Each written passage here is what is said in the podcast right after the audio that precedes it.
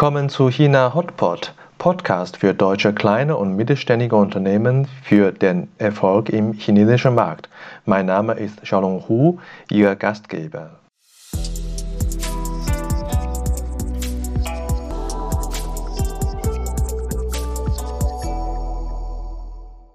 Bevor wir anfangen, eine kleine Werbung, Bemerkung in eigener Sache in Sachen des Messestandorts. Nach zwei Jahren Corona-Pause haben wir endlich wieder Messen hier in Hannover. Ende Mai, am 30. Mai, beginnt die Hannover Messe endlich wieder. Sollten Sie da sein, wir sind in Halle 5 als Hannover vertreten mit einem großen Stand. Wir würden dann uns auch sehr freuen, wenn Sie uns dort besuchen würden, dass wir uns mal wieder persönlich austauschen. Das von meiner Seite.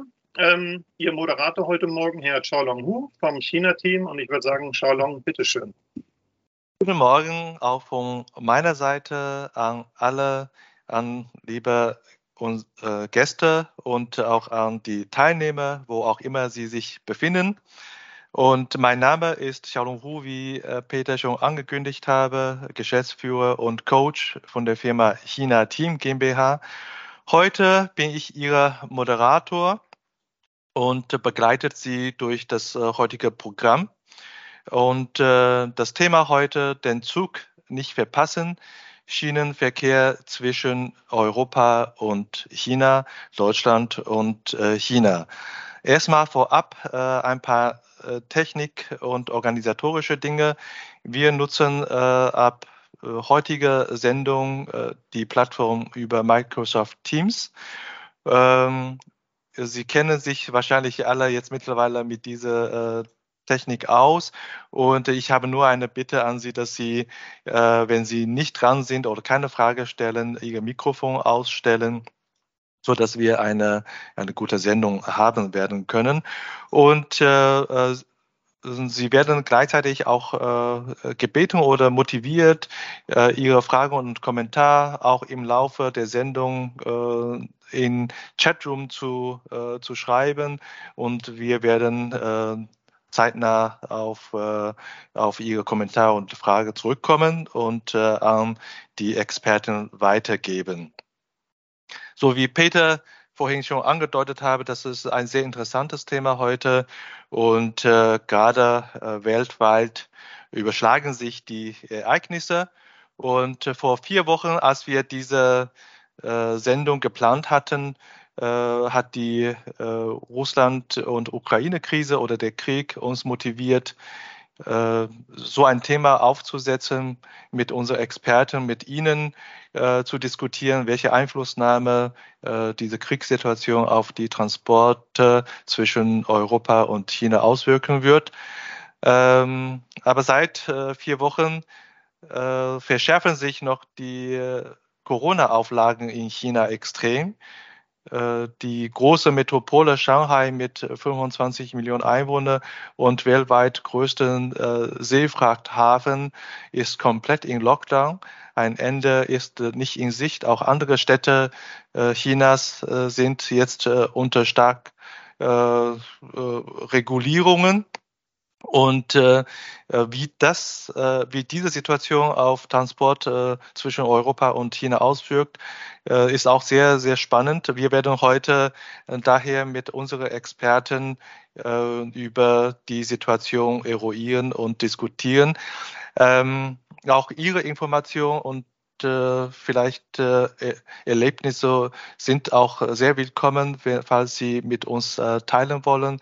Als Teilnehmer sind Sie auch immer willkommen, äh, auch aktiv mitzuwirken in unsere China-Webinar. Und äh, ähm, wir haben für Sie ein eine Stunde Programm ganz äh, kompakt zusammengestellt. Wir haben zwei kurze Vorträge. Ähm, zuerst einen Einführungsvortrag über Schienenverkehr oder Warengütertransport äh, auf Schiene zwischen Europa und China. Und dann haben wir einen kurzen Vortrag über die aktuelle Situation, äh, überwiegend durch äh, die äh, Ukraine- und Russland-Krise. Wie gesagt, äh, die Ereignisse haben sich dann noch überschlagen. Und äh, wir werden mindestens eine halbe Stunde haben für eine Panel-Diskussion.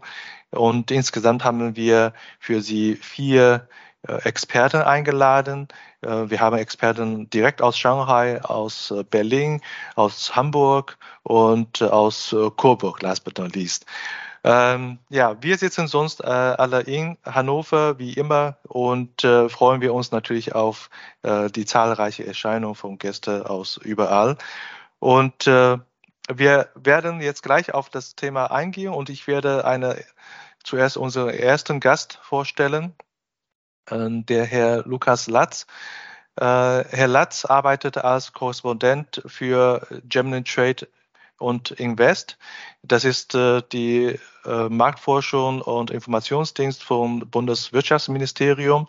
Und Herr Latz hat sich äh, seit Jahren mit dem Thema Schienenverkehr zwischen Europa und äh, äh, China auseinandergesetzt und er selber äh, fokussiert äh, auf Osteuropa und Zentralasien in äh, GTAI. Und äh, deswegen freue ich mich sehr, Herr Latz, dass Sie heute Zeit haben und äh, Sie können gerne jetzt äh, das Wort übernehmen und die Präsentation starten.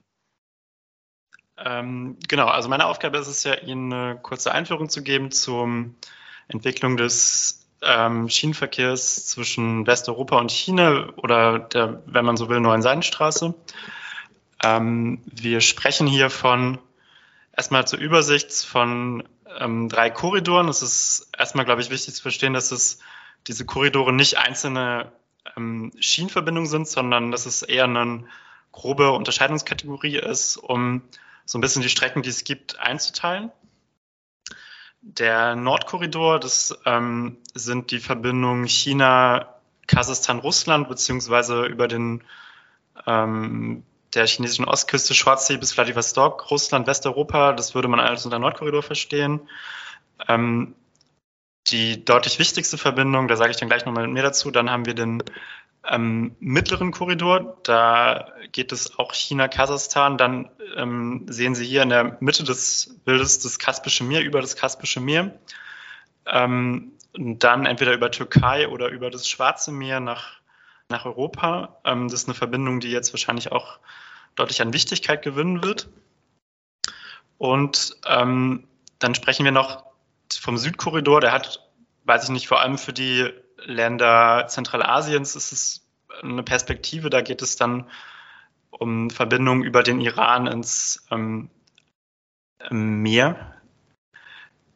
Genau, da würde ich jetzt auch direkt zum Nordkorridor erstmal kommen. Das ist, wie gesagt, die deutlich wichtigste Route. Seit, vor allem auch seit der Covid-Krise haben wir dann einen deutlichen Anstieg der ähm, des ähm, Verkehrs. Es gibt hier eine Statistik der kasachischen Eisenbahn, äh, die zeigt, dass diese Transitroute ähm, im Jahr 2020 ähm, um 60 Prozent, also dass der Nutzen der Transitroute um 60 Prozent gestiegen sind, wenn man die 20 ähm, Fuß Standardcontainer nimmt. Ähm, und auch im Jahr 2021 habe ich jetzt gestern nochmal eine Statistik gelesen, ist es auch nochmal um 27 Prozent gestiegen. Äh, die Gründe dafür sind ähm, einerseits natürlich die, ähm, die Covid-Krise, wie gesagt, dass die Hafenverbindung oder die Verbindung über die Häfen in China durch die, die chinesische Covid-Politik eben unzuverlässig geworden sind und ähm, Unternehmen sich da verstärkt nach Alternativen gesucht haben. Ähm, gleichzeitig muss man aber auch sagen, dass die, ähm, die kasachische und die, die russische Eisenbahn auch viel investiert haben in die Strecke. Man kann auch sagen, dass ähm, die, ähm, die Verbindung zwischen Kasachstan und China, da, da, ist ja ein Spurbreitenwechsel nötig und eine Umladung des, des Verkehrs, dass das dort ähm, sehr gut funktioniert, sogar besser als in, äh, zwischen Polen und Belarus. Das ist ähm, das, der Eindruck, den uns immer wieder geschildert wird bei GTAI. Ähm, und auch ein wichtiger Entwicklungsschritt war 2016 die ähm, Gründung der Firma UTL. Das ist ein, und ein Zusammenschluss der kasachischen, belarussischen und ähm, russischen Eisenbahn, in dem man sich eben gemeinsam zusammengetan hat, Bahntraktionen anzubieten, was ähm, den Verkehr deutlich erleichtert. Trotzdem haben wir aber auch ähm, jetzt hier ähm, einen, einige Probleme, die es immer wieder gab ähm, oder gibt. Ähm, einerseits ist es natürlich die politischen Krisen, zu denen wird, werden wir auch noch zu sprechen kommen. Ähm, der Ukraine-Krieg, der da jetzt nicht eine direkte Gefahr ist, aber eine gewisse, also perspektivisch natürlich ähm, ähm, da Auswirkungen haben könnte. Auch die seit 2020 haben wir auch eine instabile Situation in Belarus. Durch die, da gibt es ja auch EU-Sanktionen und Gegensanktionen, weswegen zum Beispiel die Verbindung zwischen Belarus und Litauen ähm, sehr leiden und da zum Beispiel der, der Hafen von Klaipeda in Litauen aus Belarus kaum noch, kaum noch angefahren werden kann. Und auch das, was uns Logistiker erzählen, ist, dass es auch auf dieser Strecke ähm, einen, immer noch einen hohen Bedarf an Bikeline-Entwicklung gäbe. Also, dass man zum Beispiel ähm, weiter gemeinsame Standards festlegt dazu, welche, also das Tarifangebot vereinheitlicht, welche, welche Containerklasse oder Zugklassen dann da langfahren können und ähm, da, also sagen uns, haben uns Logistiker gesagt, dass es eigentlich nötig wäre, dass sich die europäischen Eisenbahnen und die russischen Eisenbahnen da mal zusammensetzen und dass man die Tarifkataloge irgendwie anpasst. Das ist jetzt aber auch solche Fortschritte ist jetzt wahrscheinlich auch immer schwieriger umzusetzen durch die, durch die ähm, zunehmende Isolation Russlands und den, den russischen Angriffskrieg. Ähm, genau, das ist hier ein, ein, Zitat, das äh, einer unserer Gesprächspartner mal gesagt hat, dass es eben auch sehr große bürokratische Aufwände immer noch gibt, dass eben es einen hohen Bedarf an oder einen, äh, sehr viele Zollgrenzzollstellen gibt, die man eben über passieren muss. Und ähm, das eben auch eine große Herausforderung ist für den Schienenverkehr. Dann haben wir den, komme ich jetzt zum Mittelkorridor zu sprechen. Ähm, da ist es ähm, so, dass der eine deutlich im Vergleich zum, zum Nordkorridor eine deutlich, deutlich geringere Auslastung hat. Ähm, das ist ungefähr ein Prozent war das jetzt die letzten Jahre 2020, 2021 des Transitsverkehrs ähm, im Vergleich zum, zum Nordkorridor über Russland.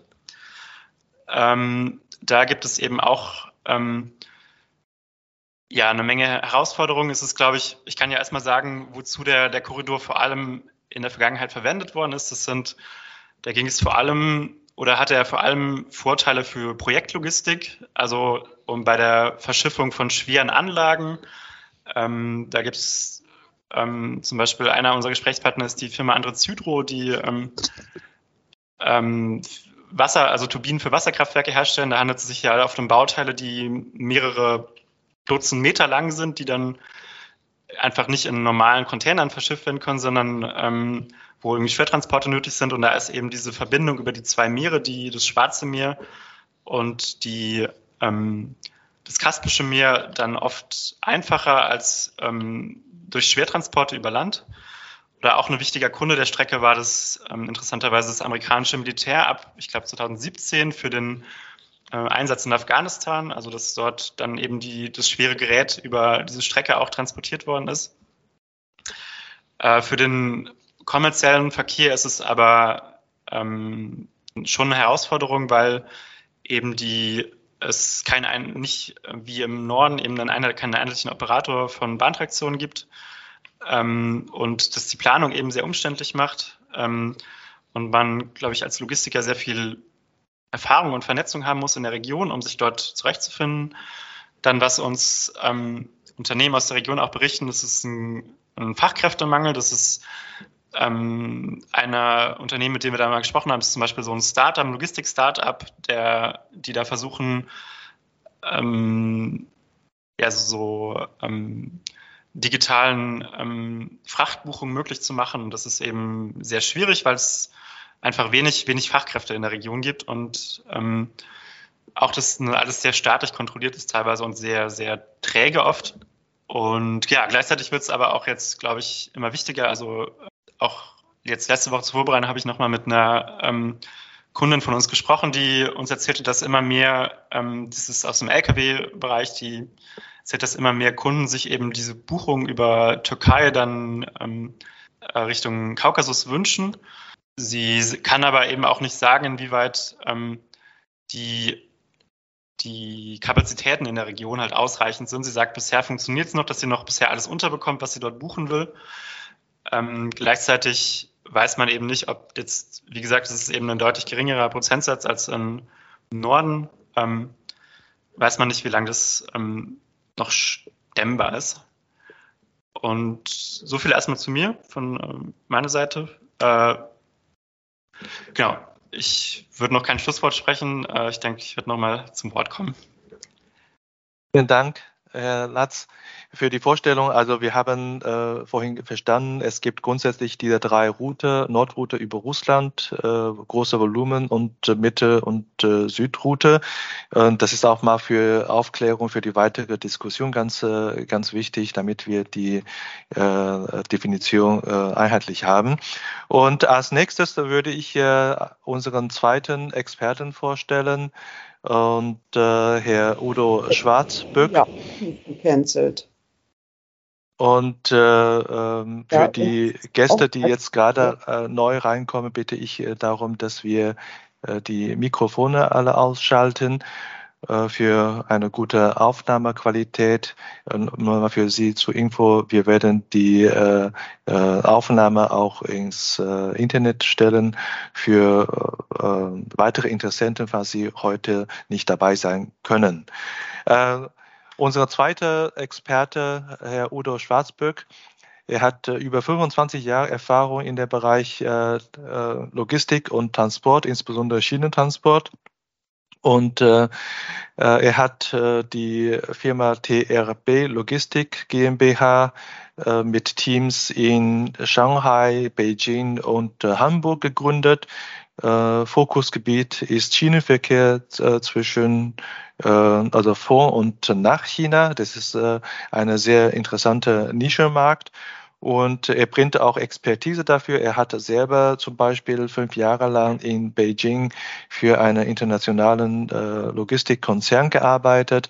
Heute freue ich mich sehr, Herr Schwarzböck, dass Sie äh, eingeschaltet haben und äh, Sie können jetzt gerne äh, das Wort übernehmen. Guten Morgen auch von meiner Seite und ein herzliches Willkommen an alle Teilnehmerinnen. Äh, ich bin der Geschäftsführer der Firma THB Logistics. Wir ähm, fahren Blockzüge von und nach China und heute möchte ich speziell auf die veränderte Situation eingehen, ähm, die entstanden ist Ende März mit dem Angriffskrieg der, äh, von Russland gegen die Ukraine und welche Auswirkungen die auf die Bahnfracht hat. Das Thema Bahnprodukt äh, zwischen China und Russland besteht ja nun schon seit äh, 2012 in sehr regelmäßiger Form. Deshalb, ich bin mir sicher, die meisten Teilnehmer haben Erfahrung damit, vielleicht sogar schon Container gefahren in mehr oder weniger großem Stil. Deshalb ähm, möchte ich mehrheitlich darauf eingehen, was sich jetzt verändert hat, beziehungsweise wie die aktuelle Situation ist und was der äh, Impact jetzt auch darstellt. Ähm, das Vertrauen das Produkt hat auf mehreren Leveln etwas gelitten die letzten zwei Jahre. Wir hatten 2021 einen extremen Ansturm auf die Bahnfracht und äh, die Laufzeiten sind 2021 sehr schlecht geworden. Wir hatten ähm, die Jahre davor eine Laufzeit von 15 bis 20 Tagen.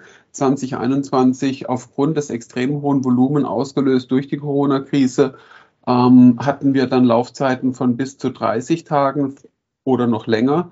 Ähm, das war deshalb, weil einfach zu viel Volumen, zu viel Züge sind auf den Gleisen gefahren. Man hat einfach nur bestimmte Anzahl von Gleissträngen liegen und wenn die überbelastet sind mit äh, Bahnfrachtzügen, dann staut es sich an den Grenzen. Ähm, man muss dann warten, der Herr Latz hat es schon erwähnt, man muss ja zweimal die äh, Waggons wechseln, die Spurbreite wechseln und das findet unter einem Kran statt. Das hat natürlich dann das hohe Volumen extrem verlangsamt und daher die langen Transitzeiten. Jetzt äh, fallen wir in ein anderes Extrem. Dadurch, ähm, dass jetzt natürlich Russland in den Medien so stark ist, hat das äh, Vertrauen in das Produkt noch weiter gelitten, ähm, weil die äh, Verladerschaft äh, Befürchtungen hat, dass vielleicht die Grenzen geschlossen werden von heute auf morgen, dass äh, Russland einfach Züge stoppt und sich das Volumen bemächtigt. Das sind alles äh, Gerüchte, die ich schon gehört habe. Das sind Befürchtungen der Verladerschaft, die wir natürlich ernst nehmen. Ähm, und daher hat das Volumen ungefähr, äh, äh ist es auf einen Stand von 20 Prozent von letztem Jahr gefallen. Das bringt mit sich, dass wir nicht mehr regelmäßig Züge abfahren können in China, da wir äh, 41 Container brauchen, um einen Blockzug zu bauen, mit dem wir dann starten können. Und äh, auf manchen Plattformen hatten wir drei bis vier Abfahrten letztes Jahres, aber aufgrund des Volumen, ähm, auf, aufgrund des Volumenrückgangs können wir nun mal nur noch einen Zug pro Woche fahren. Das aber noch relativ stabil. Technisch grundsätzlich ähm, ist die Strecke befahrbar. Es gibt keinerlei ähm, Einschränkungen. Ähm, ein Vorteil, der sich jetzt daraus ergeben hat, das hatte ich jetzt auch genannt in meiner Präsentation, ist, aufgrund des geringen Volumens gibt es keine Wartezeiten mehr an den Grenzen. Es gibt keine Wartezeiten mehr, um die Waggons umzubrücken auf die russischen Waggons. Äh, und jetzt sind wir wieder auf einer Transitzeit von 15 bis 20 Tagen. Ein Zug von mir hatte letzte Woche sogar eine Ankunftszeit nach 13 Tagen, was fast schon ein Rekord ist. Einfach man kann es so einfach nennen, weil auf der Strecke nichts los ist. Ähm, es gab dann noch äh, das Problem, äh, dass äh, äh Belarus sehr viel Militärtransport auf der Schiene dargestellt hat, um Militärgüter zu verschieben. Aber das hat unsere Cargozüge nicht beeinflusst. Jetzt sind natürlich auch, müssen wir auf die Sanktionen schauen. Ähm, und äh, meine Kunden, die größeren Speditionen, Speditionen wie DSV, DAXA, DHL etc., die haben ähm, komplett zum Beispiel gestoppt. Es gibt äh, Speditionen, die haben gesagt, wir akzeptieren keine Bahnfrachtbuchungen. Äh, vielleicht zur Erklärung, meine Kunden sind in der Regel Spe äh, äh Speditionen. Da wir ja die Züge komplett selbst äh, fahren, äh, verkaufen wir die BSA, die Block Space Agreements an die Spediteure, ähm, haben aber auch Direktverlader als Kunden. Und äh, die Gründe, warum dann die äh, Spediteure gesagt haben, wir fahren nicht mehr auf der Schiene durch Russland, das ist äh, sehr verschieden. Von Firma zu Firma ist das anders. Äh, die einen sagen, wir können das aus ethischen Gründen nicht vertreten. Die anderen sagen, äh, wir befürchten, dass die äh, Ware, wie schon gesagt, gestoppt wird. Ähm, oder äh, viele haben äh, eine äh, Versicherung, die gesagt hat, wir versichern nicht mehr. Oder wir sind uns nicht sicher, was es äh, mit den Sanktionen auf sich hat. Denn das Bahnprodukt bei den großen Spediteuren ist immer ein sehr kleiner Prozentsatz des Gesamtumsatzes. Die haben natürlich äh, Luftfracht- und Seefrachtabteilungen, sind sehr viel größer gegenüber der Bahnfracht. Und keiner möchte sein Geschäft riskieren ähm, aufgrund von, von, von Bahnfracht und äh, etwaige Sanktionen durch Russland. Hier kann ich wiederum sagen, die wirkliche Situation ähm, auf der Bahnfracht ist die, dass keine Sanktionen ähm, für den Transit durch Russland bestehen. Es, die EU, es gibt weder von der EU-Seite noch von der USA-Seite irgendwelche Sanktionen für den Transit. Natürlich äh, äh, Export und Import nach Russland ist stark äh, limitiert durch die Sanktionen, aber äh, auf der Bahnfracht trifft es nicht zu, weil wir in einem geschlossenen Zollverhältnis, man, man spricht hier von Bonded Transport, fahren wir durch Russland durch. Wir, äh, die Container werden nicht geöffnet, wir entladen keine Ware, äh, wir verplomben die äh, in, in China und wir entfernen die Plombe dann in, in Europa. Dann gab es einige äh, Verlader, die gesagt haben, wir fahren nicht mehr, weil unsere Versicherung sagt, wir versichern keine Ware, die durch ein Kriegsgebiet fährt. Das waren am Anfang Situationen, die sich jetzt aber mittlerweile auch schon wieder entschärft haben, da die äh, Versicherungen jetzt das nochmal etwas korrigiert haben. Denn es ist schon in allen Terms and Conditions der Versicherung niedergeschrieben, dass äh, War Risk und Public Riots sind sowieso nie versichert in der ganz normalen Spediteursversicherung. Und daher war das am Anfang etwas ein Durcheinander. Ist die Versicherung noch gegeben für meine Ware oder nicht? Ähm, und jetzt, nachdem sich die Situation etwas besser geklärt hat, die Versicherung ist noch gegeben, nur manche Versicherungen geben eine Limitierung vor, die sagen, die Ware darf sich nicht innerhalb von 200 Kilometer zur ukrainischen Grenze bewegen, sonst ist es im, im Kriegsgebiet. Wenn man sich die Strecke anschaut, wir fahren in der Regel durch Russland mit unseren Zügen, dann kommt Weißrussland ähm, und der Grenzübergang, der dann benutzt wird, ist äh, Brest auf der weißrussischen Seite und Malastsewitsch auf der polnischen Seite.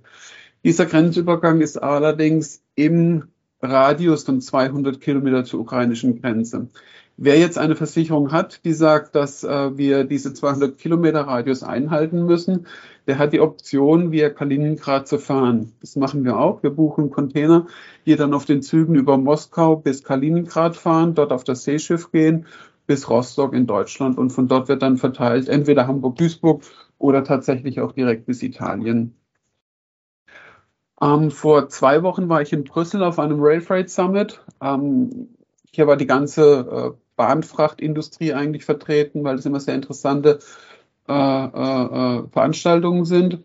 Und es wurde auch der, der Herr Christian Schmidt, ein Franzose tatsächlich, auch mit Schmidt als Nachname, ähm, dazu geschaltet. Er ist Director of Land Transport in der Europäischen Kommission.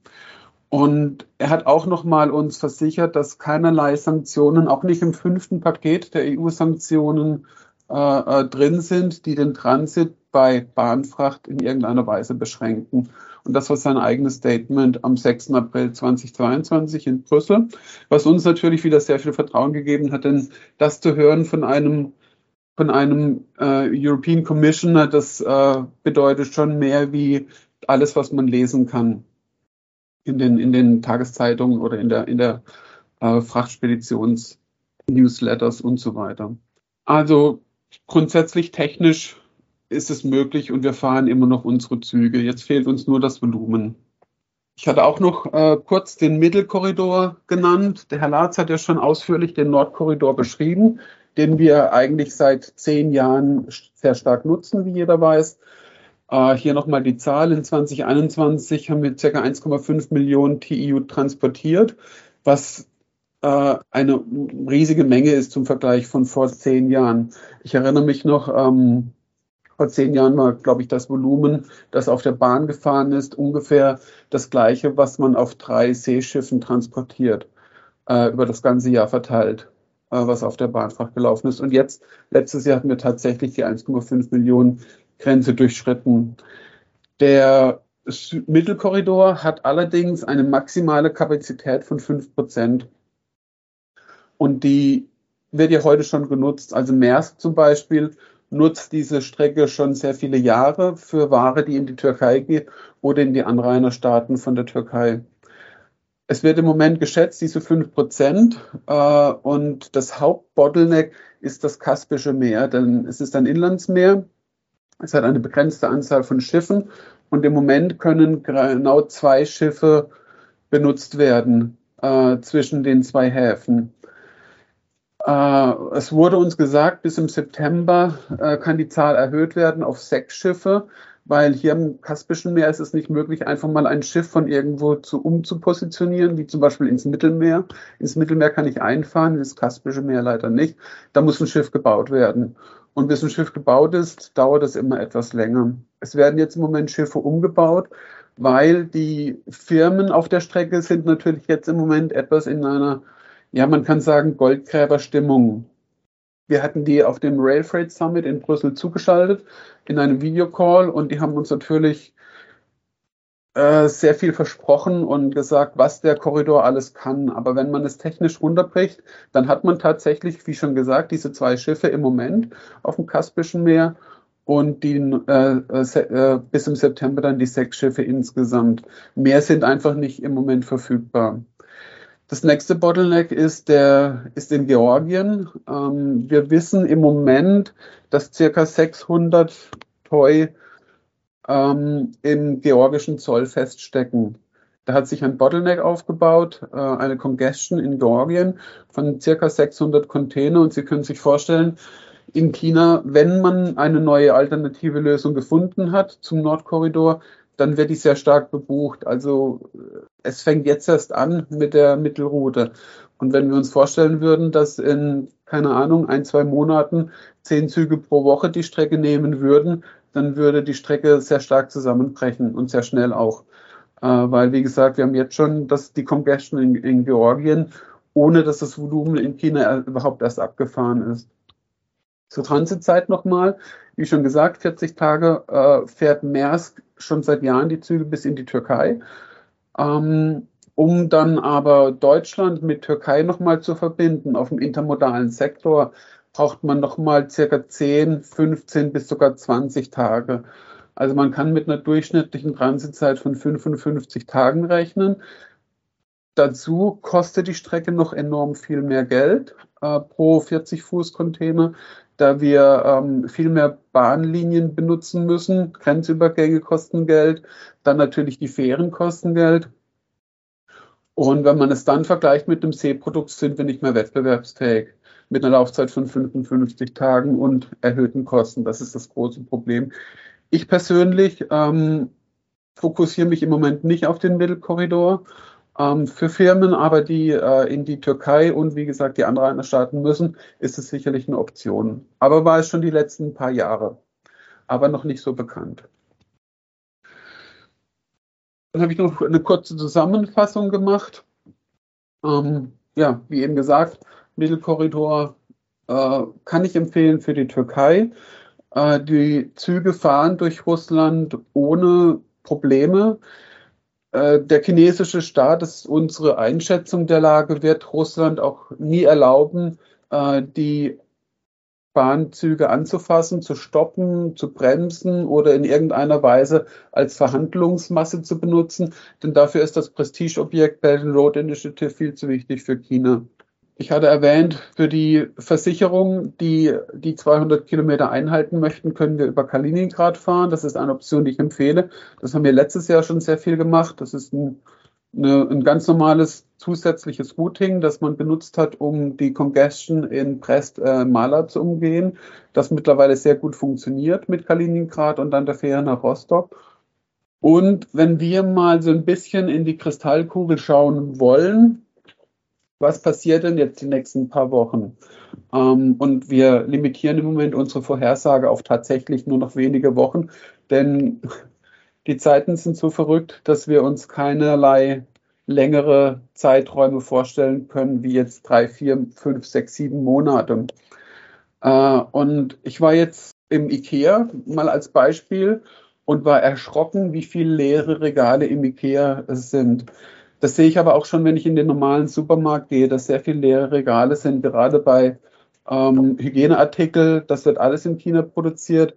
Das, das sind tatsächlich also sehr viele Lücken.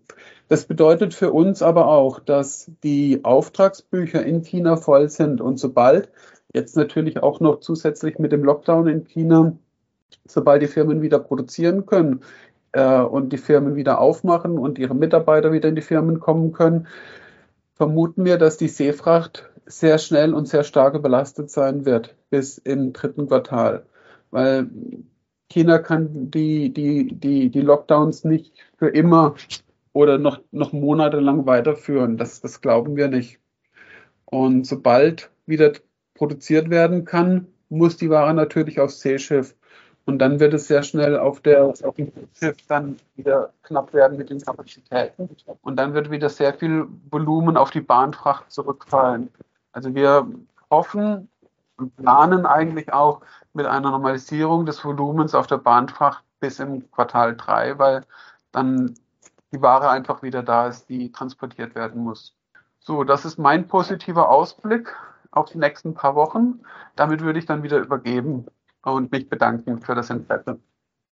Schön, Herr Schwarzböck. Äh, Stichwort, die Zeit äh, ist verrückt, da stimme ich Ihnen äh, völlig zu. Und wie Sie ja auch schon dargestellt haben, das Volumen über Schienenverkehr letztes Jahr extrem viel, dieses Jahr dann sehr stark abnehmend und äh, viele erschwerende Faktoren. Die Zukunft ist nicht so ganz klar. Äh, deswegen haben wir auch in dieser äh, Sendung äh, viele Perspektive, Perspektive mit eingebaut und äh, somit steigen wir äh, in die Diskussion ein mit weiteren zwei Experten und ich werde Ihnen die äh, also den nächsten Präsident, äh, äh, Experten, der Stefan Raschke, bitte nächste Seite äh, vorstellen. Und äh, äh, der Herr Raschke sitzt gerade in Shanghai und das äh, äh, vorhin haben wir auch von Herrn Schwarzböck gehört. Äh, äh, wir glauben nicht dran, dass die Lockdown-Situation äh, länger dauert. Ich bin schon gespannt, was der Herr Raschke äh, berichten wird. Zuerst eine kurze Vorstellung. der Herr Raschke, wenn ich mich nicht getäuscht habe, ist der gebürtige Hannoveraner und äh, als äh, Industriemechaniker für Produktionstechnik hat er Megastation in der Industrie gehabt und äh, zum Beispiel er war auch fünf Jahre lang als Geschäftsführer für ein äh, Stahlprodukt Hersteller in, äh, aus, Euro, aus, aus Deutschland, aber in Shanghai als Geschäftsführer tätig.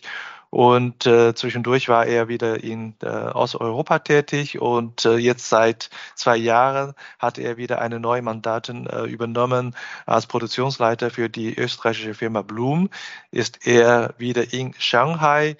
Äh, Steffen, danke, dass du äh, Zeit hast. Meine Frage an dich ist, äh, ja, äh, wie geht's dir in Shanghai? Äh, hast du deine Entscheidung schon bereut, wieder in Shanghai zu sein?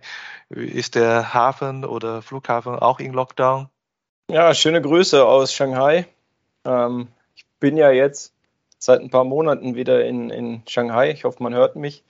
Ähm, als ich herkam, war hätte man nicht gedacht, dass es so kommen kann, wie es jetzt kommt. Also vielleicht für alle, die es nicht wissen, wir sitzen seit Anfang des Monats im Lockdown. Das bedeutet, ähm, die komplette Produktion steht, niemand meiner Mitarbeiter darf in die Firma. Ähm, also das Thema Bahntransport, auch Seetransporte, auf Luft, Luftfracht ist für uns äh, im Moment weniger wichtig, weil wir, bei uns ist die aktuell letzte Meile schon das große Problem.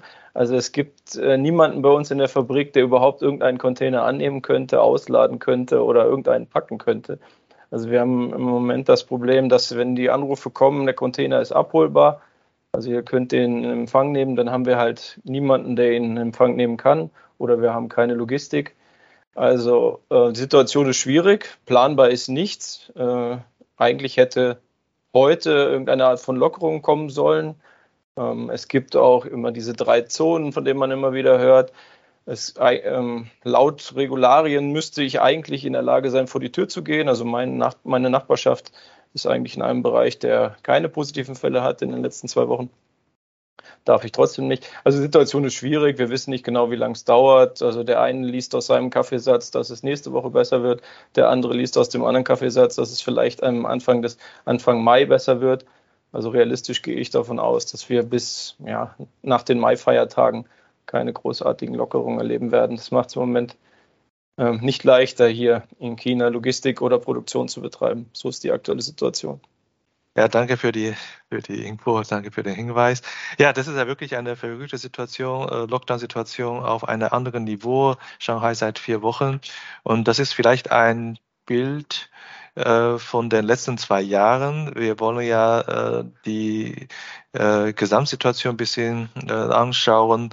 Ähm, wenn man die letzten zwei Jahre angeht, die äh, Transportbedarf hat sich wahrscheinlich auch verschiedene Phasen erlebt. Und da möchte ich gerne unseren nächsten äh, Experten vorstellen, Herr Rolf Kupek. Ähm, und äh, der Rolf ist seit über 30 Jahren als Logistikexperte äh, tätig in der Logistik-Dienstleistungsbereich. Und äh, vor zwei Jahren hat er sein eigenes Unternehmen an den Nachfolger erfolgreich weitergegeben. Und seitdem ist er äh, mit sein, seiner neuen Firma äh, Coopec Consulting und Business äh, Development ähm, als äh, Berater tätig für Industriekunden äh, insbesondere zum Thema äh, Transport im internationalen Umfeld.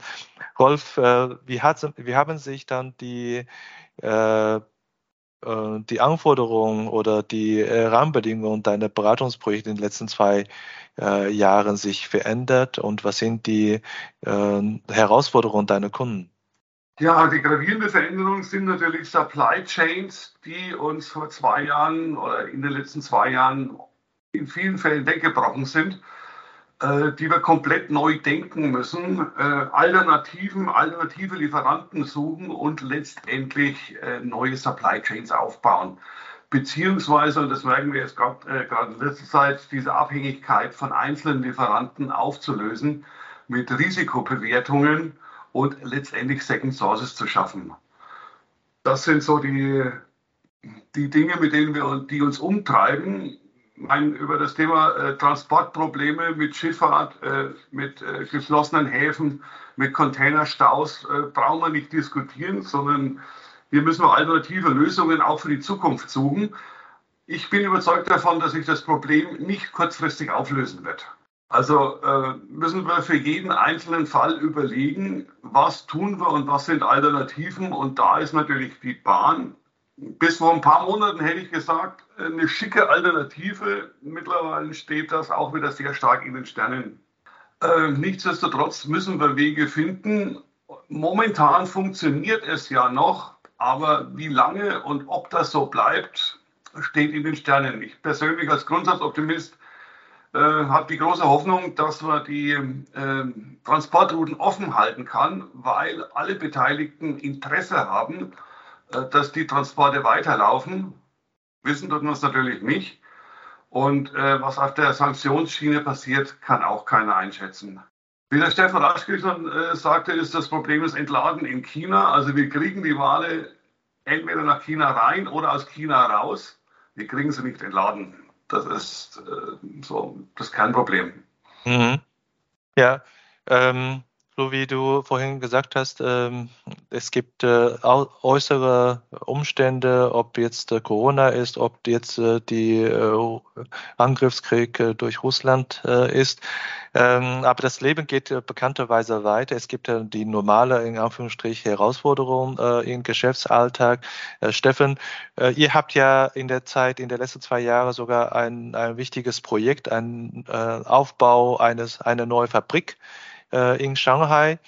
Und mit Fabrikaufbau ergeben sich ja auch viele Transportbedürfnisse oder äh, Bedarfe, äh, was, was die Anlage zum Beispiel angeht. Das muss ja auch alle rüber nach, nach China aus Europa. Wie habt ihr das eigentlich organisiert in der Covid-Zeit? Da muss man vielleicht kurz erklären, Blum ist ein österreichisches Unternehmen. Wir stellen Komponenten für die Möbelindustrie her haben mehrere Werke in, in Österreich und in den USA, in Polen, Brasilien und haben schon, also die letzten Jahre, viele, also die Produkte aus Österreich zum großen Teil per Bahn, per Schiff, per Luftfracht nach China gebracht, äh, waren dann ähm, während des Aufbaus damit beschäftigt, also hier Schritt für Schritt das Ganze hochzufahren, äh, Anlagen zu beschaffen, zum Teil aus Österreich zu verschiffen, also teilweise mit Luftfracht, weil die kritische Route war weniger die Logistik, die hat funktioniert. Das große Problem waren die Techniker ins Land zu bekommen, auch was man vielleicht schon mal gehört hat. Also die Experten, die die Anlagen in Betrieb nehmen. Das musste man erstmal sicherstellen, dass die Kollegen überhaupt hier sind, bevor wir die Anlagen losschicken konnten. Da haben wir dann auf Luftfracht gesetzt, weil ähm, das ging mit Bahn äh, auch nicht. Also es hat, gab einige Herausforderungen. Wir haben eigentlich zwei Arten aktuell durch das neue Werk von, von Produkten, die wir nach China bringen. Das sind einmal Fertigprodukte, also die für den chinesischen Markt gedacht sind. Und dadurch, dass wir jetzt hier ein Montagewerk im ersten Schritt haben, brauchen wir auch Komponenten. Bei Komponentenfertigung und Produktions, äh, also bei Komponenten ähm, Montage und ähm, Produktionsplanung kommt es natürlich darauf an, dass wir immer wissen, wann es ankommt. Da waren wir halt jetzt in der letzten Zeit vielleicht so ein bisschen vorsichtig, haben dann umgeswitcht von Bahn, weil wir nicht genau wussten, ähm, kommt das denn alles pünktlich, was passiert denn da in, in Russland und haben dann wieder auf Seefracht gesetzt, so das altbekannte war dann die Annahme, da kann man zumindest, also da weiß man, dass es länger dauert, aber man kann ungefähr abschätzen, wann es ankommt. Naja, jetzt stehen die Schiffe wieder vor dem Hafen, äh, also wie man es im Moment macht, ist, ähm, ist recht, recht schwierig, aber wir haben so diese beiden Arten von Logistik. Muss darauf und dann arbeiten wir natürlich mit großen Lagermengen in, in China. Also das Lagerlogistikzentrum, das wir hier in Shanghai haben und die vielen Logistikcenter, die wir in ganz China verteilt haben, ähm, die können halt auch nur das Ganze bis zum gewissen Grad abfangen. Und jetzt wird es mal wieder Zeit, dass auch ein paar Container ausgeladen werden. Aber ähm, Anlagenverlagerung war, war zum Teil per Luftfracht auch nicht ganz einfach. Mhm. Die Schienenverkehr als Logistiklösung ist ja nicht äh, ganz äh, lange vorhanden, ist es jetzt erst in den letzten Jahren entstanden, äh, getrieben auch durch diese Belt Road Projekte von China. Wie entwickelt sich grundsätzlich die Schienenverkehr, Herr Schwarzböck und Herr Latze, die Frage an Sie beide, im Vergleich zu Seefracht? Haben Sie da eine langfristige Entwicklung beobachten können? Wer fängt an? Okay, dann äh, sage ich gerade, also ich, natürlich das Gesamtvolumen auf dem Seeverkehr ist natürlich deutlich höher. Ähm, ich glaube, das ist das Verhältnis 90 zu 10 Prozent ungefähr. Ähm, und ich denke, das wird auch so bleiben. Ich bin auch ein bisschen, mh, hm, auch wenn es jetzt noch keine konkreten Sanktionen gegen den Transitverkehr gibt, wäre ich mir nicht so sicher. Wir haben ja jetzt auch zum Beispiel gesehen, nachdem es in diese Grausamkeiten von Bucha ähm, öffentlich geworden sind, dass es auch einen sehr hohen Handlungsdruck gibt, immer noch ähm, auch von EU-Seite da ähm, auch weitere, dass da auch weitere Sanktionspakete noch kommen können. Und ich habe auch jetzt in Hintergrundgesprächen dann mit Leuten vom Auswärtigen Amt zum Beispiel auch gehört, dass die sehr, sehr vorsichtig sind, Sachen auszuschließen. Also es kann da schon, glaube ich, auch noch was kommen, denke ich. Aber wir wissen es, glaube ich, alle nicht. Bahnfracht im Vergleich äh, zu, zu, den Seeverkehren. Ähm, es bleibt immer das Nischenprodukt. Keine Frage, es ist das dritte Produkt, äh, das verfügbar ist. Zwischen Luftfracht und, und Seefracht von der Transitzeit wird es hoffentlich in Zukunft immer noch die Bahnfracht geben. Die Entwicklung hat jetzt aber gezeigt, dass sich die Bahnfrachtraten an die Seefracht ein bisschen angekoppelt haben. Ähm, das Bahnfrachtprodukt sollte eigentlich immer teurer sein wie das Seefrachtprodukt, denn es ist äh, von der Transitzeit her äh, schneller wie die Seefracht und Schnelligkeit kostet Geld.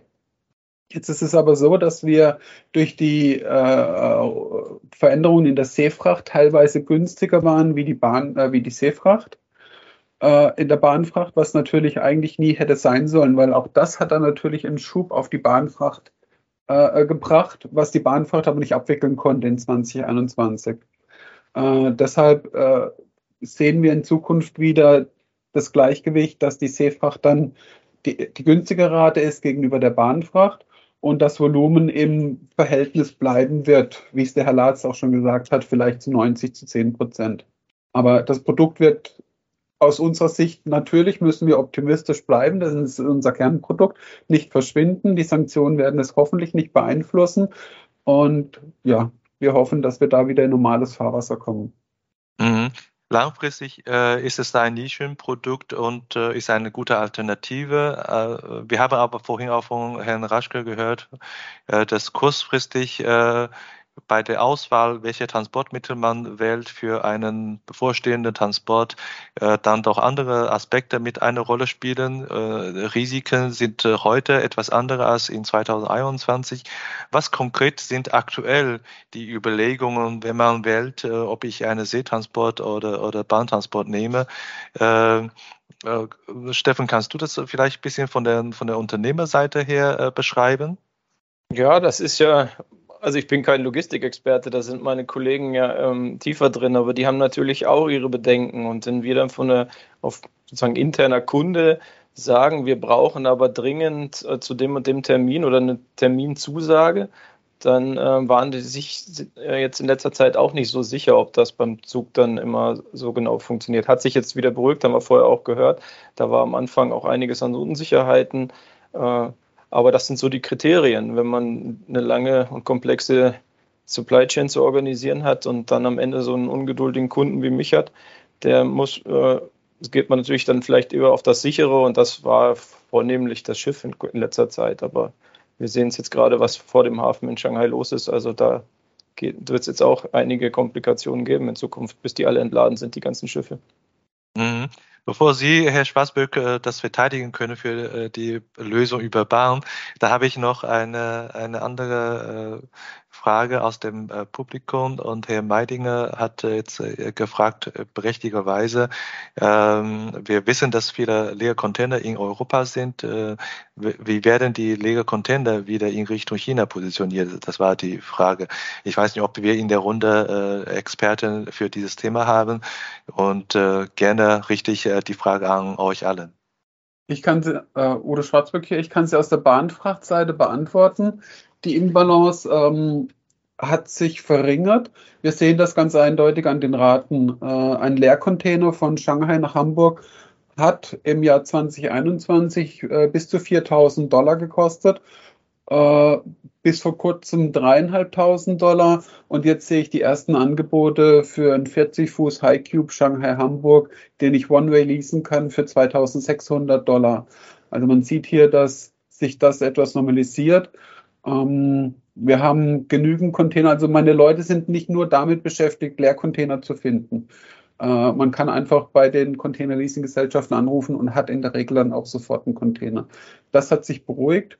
Wie die Container nach China positioniert werden, kann ich in der Bahnfracht soweit beantworten, dass natürlich die großen, dass Leermengen auf den Seeschiffen teilweise fahren ähm, und wir dann natürlich die Eastbound-Züge dann äh, zusammenbauen, um die Container wieder rüber zu bekommen. Das von meiner und, Seite. Danke. Und äh, äh, hab, habt ihr, äh, Stefan, noch gehört, wie lange der äh, Shanghai Seehafen noch geschlossen bleibt oder noch geschlossen ist? Nein, also was es gibt, es gibt so innerhalb von Shanghai, einem also so Transitkorridore, nenne ich es einfach mal, also in, in vom, ähm, vom Hafen in verschiedene Stadtteile, die schon etabliert sind. Also der Hafen funktioniert, auch der, äh, der Flughafen funktioniert mit Einschränkungen. Also wir, wir kriegen äh, Ware hinein, was wir auch gehört haben von Herrn Kupek. Also die Ware scheint da zu sein, aber ähm, das Problem ist halt einfach, dass wir es nicht in die Firma kriegen. Also es wird, steht dann halt in irgendwelchen Lagern in Shanghai, irgendwelchen Logistikflächen, aber wir kriegen sozusagen den, die letzte Meile bis zu uns oder bei uns nicht ans Tor. Da, daran, und so geht es ja vielen Firmen hier. Also alles, was man bei uns zumindest im Umkreis, was ich überblicken kann, denen geht es ähnlich. Ähm, die können nie keine Ware in Empfang nehmen. Also dadurch stürzt sich das einige Staunen. Ja, Herr Schwarzbück, äh, vorhin hat ja Steffen schon äh, Richtung äh, gesagt, Auswahl äh, eher für See, damit es äh, sicherer ist, liefer von der Lieferzeit. Ich selber auch im Projekt äh, bin ich konfrontiert worden äh, mit Kunden, die äh, werden im Moment äh, auch äh, Seefracht und äh, natürlich werden nach wie vor auch äh, Bahnfahrt. Aber es gibt äh, zunehmende Erschwernisse, zum Beispiel die Bahnfahrt äh, ist nicht mehr so häufig, also ist nicht mehr äh, wie früher drei Fahrten pro Woche, gibt es jetzt nur eine Fahrt pro Woche und äh, zusätzlich noch die, äh, das Bedenken, dass äh, vielleicht der Wagen verloren geht. Äh, können Sie das, diese, diese Risiken bestätigen oder können Sie das ein bisschen aufklären, wie, wie Sie die, die Themen sehen? Also ja, es stimmt, was Sie sagen. Äh, natürlich aufgrund des äh, äh, geringeren Volumens ich hatte es vorhin erwähnt, müssen wir unsere Abfahrten reduzieren auf teilweise eine Abfahrt pro Woche von dreien. Und äh, wir haben äh, die, die, das gleicht sich aber aus meiner Sicht so ein bisschen aus mit der schnelleren Laufzeit, die wir jetzt haben. Äh, wenn ich vorher natürlich am Montag abgefahren bin und am Mittwoch und am Freitag und dafür aber dann äh, äh teilweise in La Chancre zwei Wochen gestanden bin, hatte ich damit auch nichts gewonnen. Ähm, deshalb von unserer Seite aus beruhigt sich das und ja, man kann damit arbeiten. Also auch über das Seefracht habe ich in der Regel eine Abfahrt pro Woche. Wie kann man äh, heutzutage die mögliche vermeintlich, vielleicht ist es auch unbegründet, äh, vermeintliche Risiken durch Bahnfahrt möglicherweise minimieren? Haben Sie da äh, Empfehlungen? Ja, also natürlich mit den richtigen Partnern zusammenzuarbeiten ähm, möglichst direkt zu buchen. Das ist schon immer meine Empfehlung, weil es gibt natürlich sehr viele Firmen, die behaupten, sie fahren eigene Züge. Aber wenn man sich dann mal das Konstrukt anschaut, dann ist es jemand, der bucht irgendwo, der wiederum irgendwo bucht und dann vielleicht nochmal weiter bucht. Also je näher man an der Plattform oben dran bucht, desto sicherer ist man, weil dann der Informationsfluss viel schneller läuft. Danke, wir sind auch äh, fast an der Zeit. Ich würde gerne abschließend nochmal eine Frage äh, in die Zukunft fragen.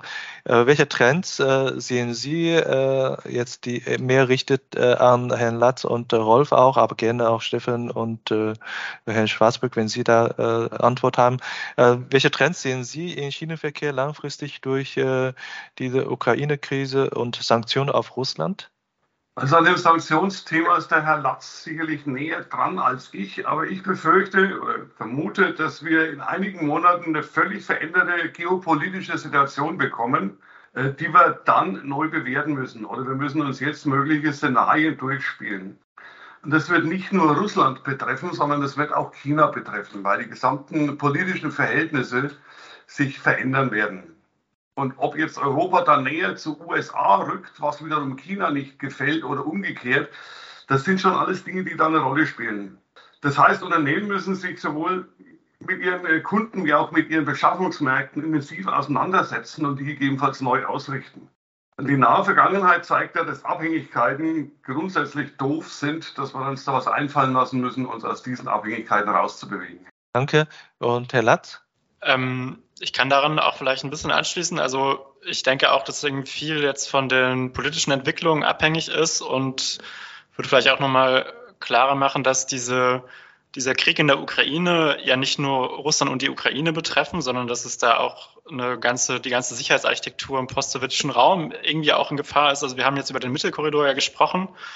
Da sollte man vielleicht auch nicht unerwähnt lassen, dass es da ja auch eine unstabile Situation ist durch den Krieg zwischen Aserbaidschan und Armenien, der erst vor zwei Jahren das letzte Mal ausgebrochen ist und da ja Russland in der Vergangenheit immer ein wichtiger ähm, Stabilisierungsmacht war, auch jetzt in der letzten Versöhnung und das jetzt aber auch durch den durch die neue Rolle Russlands wieder in Gefahr ist und man da auch sehr schwer absehen kann, was dort in der Region passiert. Das gleiche auch, glaube ich, für in Kasachstan ähm, und ähm, es da, glaube ich, noch äh, sehr viele Unwägbarkeiten auf uns zukommen können. Ja, falls äh, von euch, Steffen und Herr Spaßböck, keine Ergänzung mehr kommen, dann darf ich äh, heutige äh, Sendung mal abschließend zusammenfassen. Wir haben jetzt äh, gelernt, äh, die äh, letzten Jahren hat sich Bahn, also Schienenverkehr als eine Transportlösung gut etabliert, als ein Nischenprodukt mit ihren Vor Vorteilen. Und, äh, und wir haben auch gesehen, in den letzten zwei Jahren durch Corona äh, oder trotz Corona äh, ist Bahnfahrt äh, sehr wichtig äh, geworden. Und äh, die aktuelle Situation äh, werfe natürlich einen Schatten auf, auf das Volumen von Bahnfahrt und äh, die letzte Meile äh, durch Covid-Auflagen in, in China äh, erschwert es nochmal zusätzlich. Aber nach wie vor äh, bietet die Bahnfahrt, wie wir heute auch von Herrn Schwarzböck gehört haben, äh, äh, gute und äh, sichere Lösung. Es, äh, man arbeitet immer noch an Alternative. Das ist, dass äh, äh, weiterhin die Lösung bestehen bleibt und viele äh, Risiken kann man im Moment noch als psychologisch bezeichnen, aber äh, natürlich, man kann das nicht äh, sicher sagen, wie die Zukunft sich entwickelt und wie, ich hoffe, dass mit unserer Sendung wir ein bisschen Licht in das Thematik, in die Thematik reingeworfen haben und äh, Sie auch nochmal äh, das Gefühl haben, dass äh, die Herausforderungen, was Sie als Zuhörer jetzt in der Runde haben, haben auch viele anderen. Und äh, gegebenenfalls haben wir auch mit der Sendung geschaffen, dass Sie äh, auf eine oder andere Experten direkt zu, gehen können. Wenn Sie den Bedarf haben, können Sie gerne auf äh, mich oder auf Hannover Impuls zugehen. Wir können später dann äh, die Kontaktherstellung verhelfen. Äh, von meiner Seite aus vielen Dank an die Experten, die jetzt heute live geschaltet haben. Und ich gebe das Wort an Peter zurück mit der Ankündigung nächster Event.